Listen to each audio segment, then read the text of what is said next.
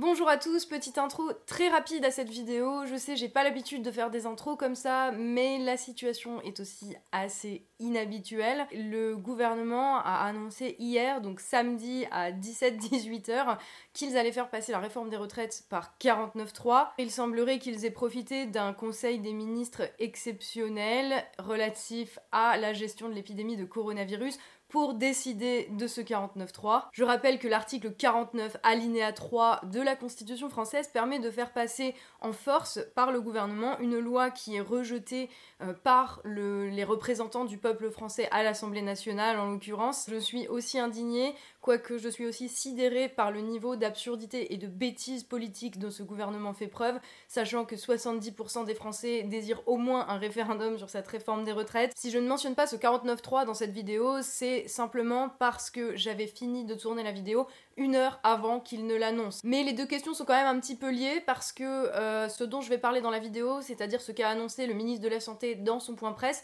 à savoir qu'on passe à un stade 2 de l'épidémie, donc tous les rassemblements de plus de 5000 personnes euh, vont être a priori interdits, ou en tout cas il va être possible de les interdire. Donc on peut en tout état de cause penser que le gouvernement utilise une crise sanitaire d'ampleur qu'il gère en plus, on va le voir, euh, de manière plus que discutable, pour faire passer une réforme rejetée à la fois par les Français et par leurs représentants en force. Euh, ça, commence à faire beaucoup, donc pas mention de ce 49.3 dans cette vidéo. Néanmoins, il y aura une vidéo sur le 49.3 plus précisément. Elle sortira a priori sur la chaîne du fil d'actu et normalement euh, demain, soit lundi 2 mars, qu'on va essayer de euh, la tourner et de la sortir au plus vite pour coller au plus près de l'actu. Voilà, je vous en dis pas plus ici sur le 49.3. Je vous souhaite une bonne vidéo, un bon visionnage et bien entendu, dans ces circonstances un petit peu tendues, surtout si vous sortez à des rassemblements de plus ou moins 5000 personnes, Faites attention à vous et prenez soin de vous. C'est officiel, nous sommes gouvernés par des incompétents notoires. Bonjour à toi et bienvenue dans cette nouvelle vidéo. Je suis Tatiana Ventose et aujourd'hui j'ai écouté le point presse de notre ministre de la Santé relativement à la question du coronavirus. Et on est dans la merde pas à cause du virus en lui-même qui a l'air bon d'être un petit peu costaud, mais qui n'a pas non plus l'air d'avoir un taux de mortalité similaire à celui de la peste noire qui a éradiqué un tiers des Européens au XVe siècle. Néanmoins, avec un taux de mortalité entre 2 et 3% suivant les différentes estimations, la grippe est environ de 0,2 à 0,3 de mortalité, pour vous donner un petit peu une idée.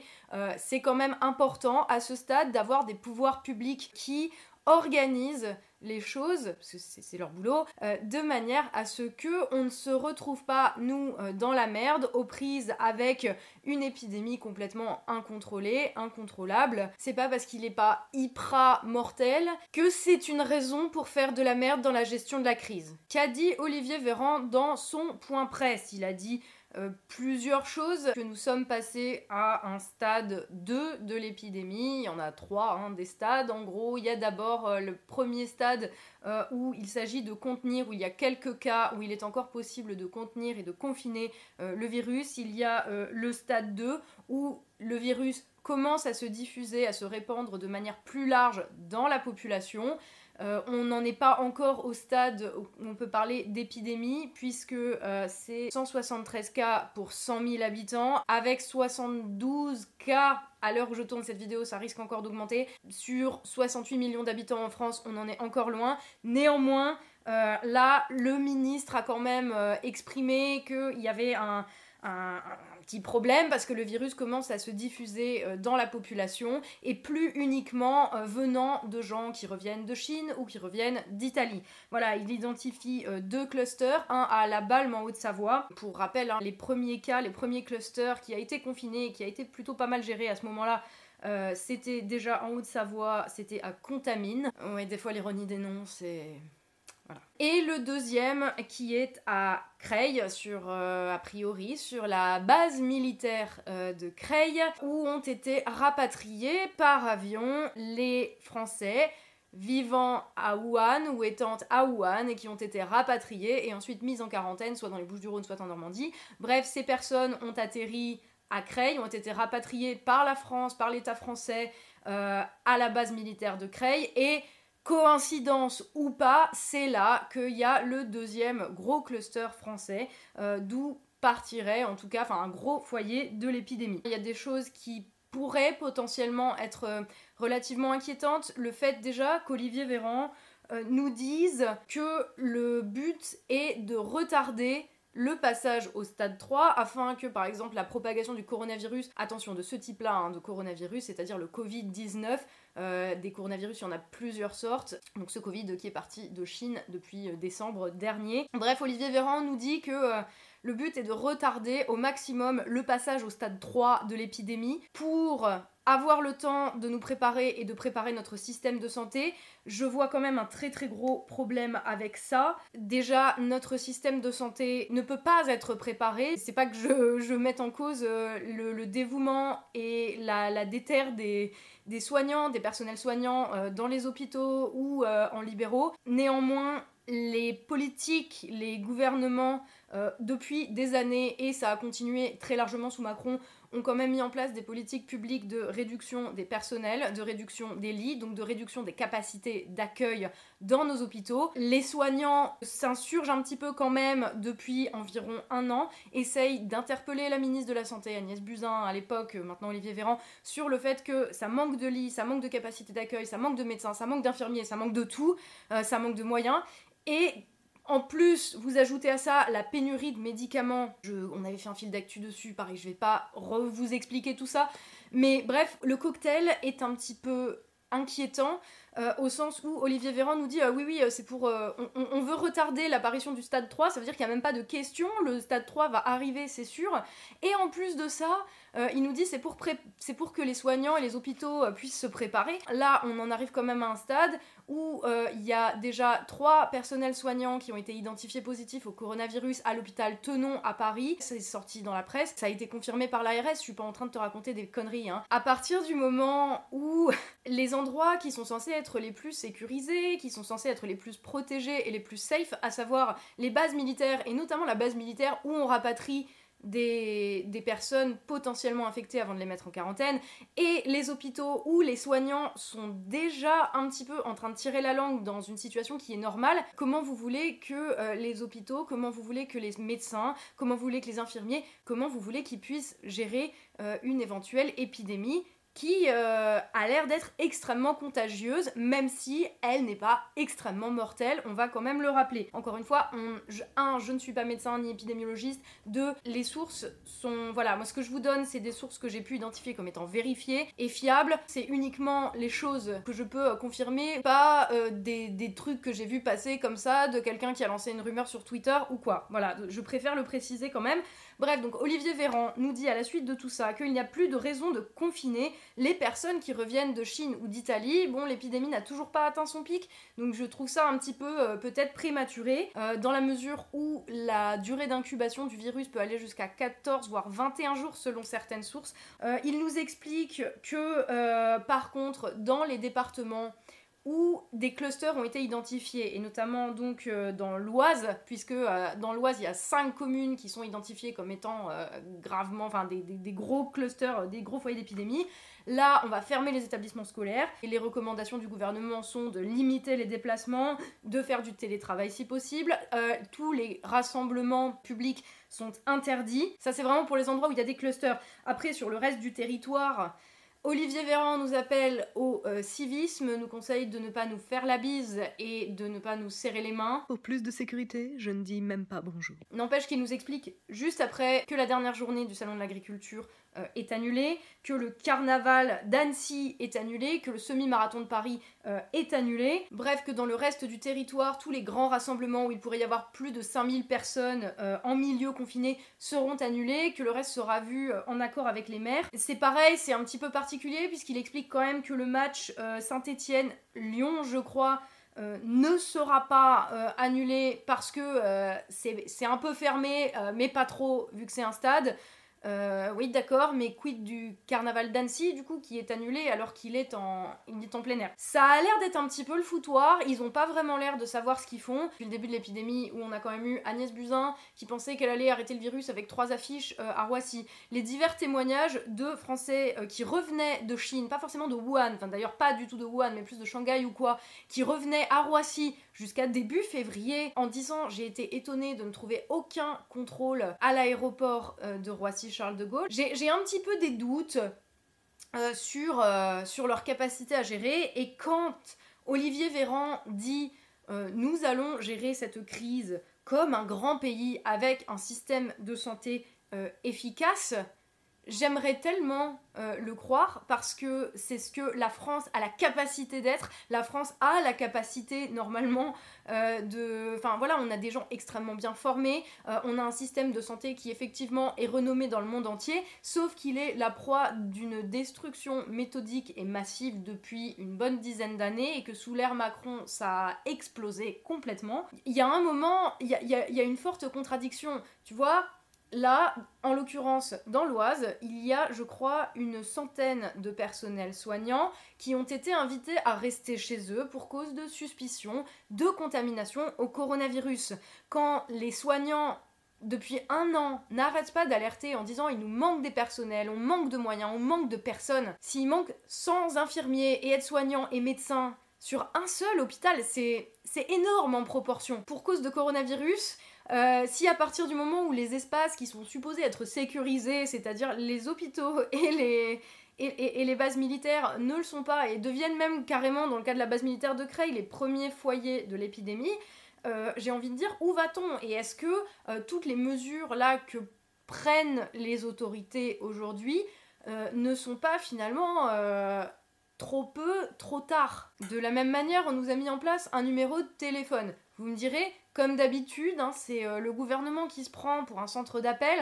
Euh, à chaque fois qu'il y a quelque chose, ils nous mettent en place des numéros de téléphone. Et les gens qui ont contacté en fait ce numéro de téléphone, se sont retrouvés avec des personnels au bout du fil qui leur disaient le contraire exactement de ce que disait le ministère, euh, qui ne savaient pas quelles étaient les procédures à suivre. Il y a clairement un problème de communication, je pense que c'est dû un problème d'organisation dans le système de santé, dont, je le répète, les personnels ne sont pas responsables et au contraire qui en subissent euh, les conséquences au quotidien et, qui, n'en peuvent plus. C'est pour ça qu'ils gueulent depuis un an, parce qu'il y a une désorganisation totale liée à la destruction notamment de l'hôpital public. Donc c'est bien gentil de venir nous dire on va gérer ça comme un grand pays, etc. Un gouvernant m'aurait dit ça il y a une vingtaine d'années, j'aurais dit je lui fais un petit peu confiance. Là, on n'en est quand même plus à ce stade-là. Là, on en est à un stade où on a un système de santé qui a été littéralement défoncé, pillé, détruit euh, par des gouvernants et qui maintenant viennent dire non, non, mais c'est bon, euh, hashtag on est prêt. Ben. Non, parce que s'il commence à manquer la moitié des soignants, des services, j'ai oublié de vous le dire, des services des hôpitaux de Creil et de l'hôpital Tenon ont dû être fermés, euh, c'est-à-dire que les urgences de l'hôpital Tenon à Paris 20e ne sont plus accessibles au public. A priori, c'est une source, je préfère le préciser, mais c'est une source interne à l'hôpital. Euh, je n'ai pas plus de. Ce n'est pas sorti dans la presse. Par contre, sur l'hôpital de Creil, euh, les personnels et euh, la fermeture aussi du service des, urgences parce que c'est plus possible de gérer les choses. ça, c'est un article de Mediapart, c'est une enquête de Mediapart que je vous mets, je vous mets en lien dans la description. Là-dessus, donc t'as toute cette com gouvernementale sur le fait qu'on est super préparé, sur le fait que tout va bien se passer, ne t'inquiète pas. Mais en attendant, t'as un contexte qui fait que ça ne peut que mal se mettre. Et là-dessus, Olivier Véran, qui répond à la question des journalistes sur la base militaire de, de Creil, euh, où il t'explique euh, non, non, mais euh, le fait qu'on ait diffusé l'information, le, fait que c'est des militaires de cette base-là, et comme par hasard la base où il y a les rapatriés de Wuhan qui sont arrivés, ce n'était pas un appel aux enquêtes parallèles. Sous-entendu, vous qui tirez des conclusions et qui établissez des liens entre le fait que c'est la base où on a rapatrié les mecs de Wuhan, où je, rappelle quand même, c'est Agnès Buzyn qui a organisé ça, on va rien dire. Et euh, le fait que ça soit précisément là qui est le cluster, euh, non, c'est vous qui déconnez. Et encore une fois, tu vois, il y a vraiment ce sentiment d'être pris pour des cons. Je suis quelqu'un d'assez rationnel malgré tout.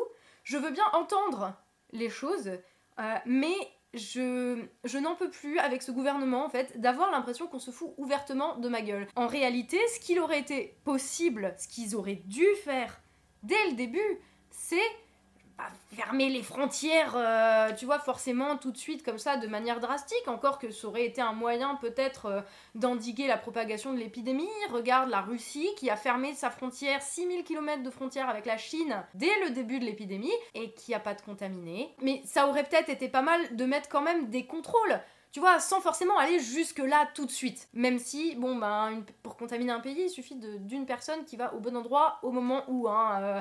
mais, euh, mais je veux dire, voilà, on, pouvait en discuter de, du degré avec lequel il fallait contrôler les personnes qui rentraient sur le territoire. Et ça, ça a été dit, mais partout depuis le début.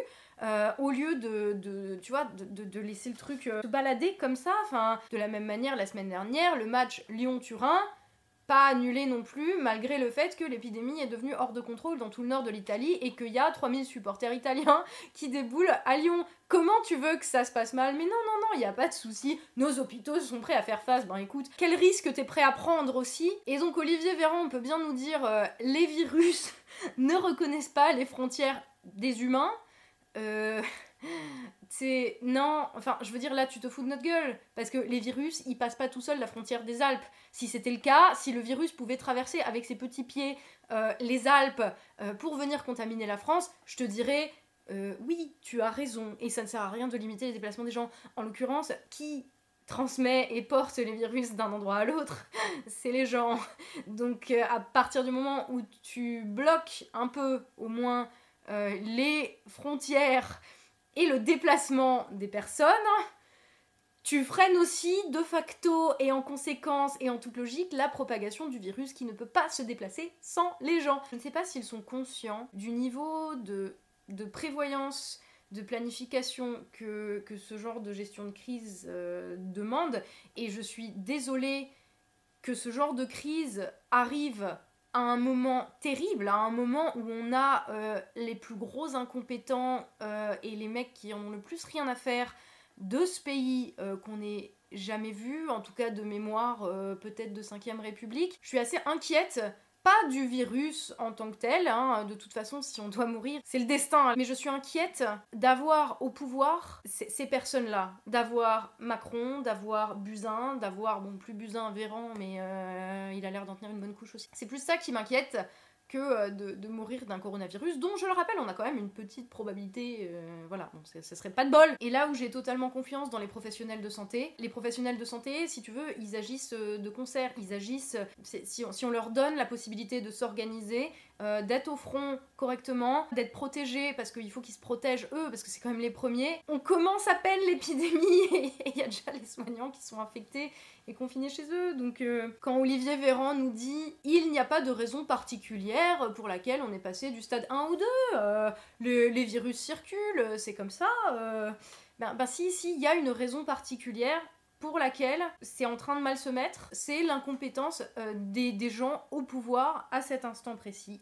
Et j'ai envie de dire que les crises sont toujours des révélateurs de compétences et d'incompétences. Et que quand il y a des gens qui sont supposés être en charge de quelque chose dans un moment de crise et qui couillent et que ça nous donne un scandale sanitaire d'une ampleur que ça n'aurait jamais dû prendre. Quand c'est géré avec le cul comme ça, là ça touche directement à la vie et à la santé de millions de personnes. Ça peut être, tu vois, le, gros révélateur de, de ce qu'ils sont au fond, même si on le sait tous, parce qu'on le voit euh, tous les jours, là, ça risque de, se cristalliser en fait autour euh, de ce coronavirus. On verra bien euh, sur l'évolution euh, des choses, mais vu le contexte, vu la teneur des événements, j'ai quand même de très gros doutes sur leur capacité à mener la barque en fait tout simplement sans qu'il y ait trop de dégâts comme il peut y avoir toujours des dégâts dans une crise mais avec eux en fait j'ai juste le, sentiment que c'est des capitaines d'un bateau, tu vois, euh, et, c'est eux qui nous conduisent dans l'iceberg. Voilà, j'ai même pas d'autre métaphore là qui me vient. Vous faites attention à vous, euh, protégez-vous. Ce qui ne veut pas dire qu'il faut pas euh, se laver les mains, toujours la même chose, hein, les mêmes consignes de sécurité. De toute façon, voilà, on a que ça. Euh, parce que c'est mieux aussi euh, de ne pas le choper plutôt que euh, de devoir aller à un, service d'urgence où c'est complètement saturé et où il manque la moitié des médecins. Donc, faites super, super gaffe à vous. faites attention à vos proches. Merci à toi d'avoir suivi cette vidéo, un petit peu différente du format habituel, mais les choses évoluant très très vite, la situation évoluant très vite, je me suis dit que ce serait peut-être mieux de pouvoir réagir plus rapidement. Ça n'enlève pas le fait que euh, les vidéos à leur format normal euh, vont, vont, pas s'arrêter. Les situations de crise, c'est des révélateurs de compétences et d'incompétences. C'est aussi des moments où on peut facilement perdre le fil de ce qui se passe, où on peut facilement se paumer dans les faits, où on se rappelle plus ce qui s'est passé hier parce qu'il y a tellement d'infos qui nous arrivent dessus. J'espère que cette vidéo vous a aussi appris des choses. Euh, n'hésitez pas à donner votre avis dans les commentaires. Et d'ici la prochaine vidéo, donc bien sûr, surtout, prenez soin de vous